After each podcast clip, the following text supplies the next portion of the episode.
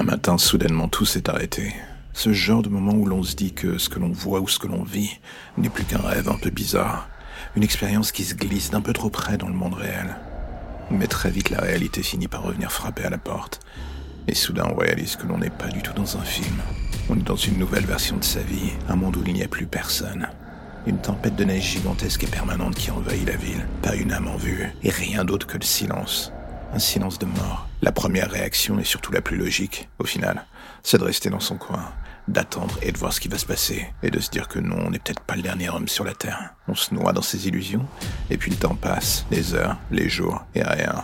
Toujours rien. Alors vient ce moment où l'on sort. La tempête n'a pas cessé depuis une semaine. La ville n'est plus qu'un immense tombeau de glace. Pas une âme, pas un bruit. Le simple fait d'être dehors me donne l'impression de marcher en plein milieu d'un cauchemar. Et soudain j'entends ce bruit, comme un rire d'enfant au loin, quelque chose de très lointain. Une sensation bizarre d'être observé. Et cela passe. J'avance encore un peu jusqu'à me rendre compte qu'à quelques kilomètres de mon appartement, un gigantesque mur de glace semble envelopper toute la ville. Un mur si haut qu'il semble aller au-delà des nuages. C'est dans ce genre de moment où l'on commence à se dire que la situation a une petite odeur de soufre, et qu'il ne faudrait pas plus qu'une allumette pour que tout nous explose en pleine gueule. Et à nouveau, voici que j'entends ces rires. Ils me suivent depuis tout à l'heure. Cette sensation est tenace, limite étouffante. Je me planque dans un magasin un court instant en attendant de voir si quelque chose va se révéler. Et c'est là que je vois la chose. Ce ne sont pas des enfants, plus des créatures à la forme en constante évolution. Ils sont des dizaines sortant de partout. Et en jugé par le mouvement de foule, ils savent où je suis. Qu'est-ce qu'il me reste à faire Fuir La seule option au tableau. Sauf qu'en entrant dans le magasin, je me suis coupé toute porte de sortie. Enfermé, voilà ce que je suis. À moins que l'accès à la cave devant moi me laisse une chance. Les bruits à l'extérieur se font de plus en plus forts. Ils veulent rentrer. Je pense dans l'escalier et me barricade. Cette odeur pestilentielle émanant de la cave me donne envie de vomir. Il ne faut pas plus de quelques secondes pour que je comprenne. C'est un véritable charnier.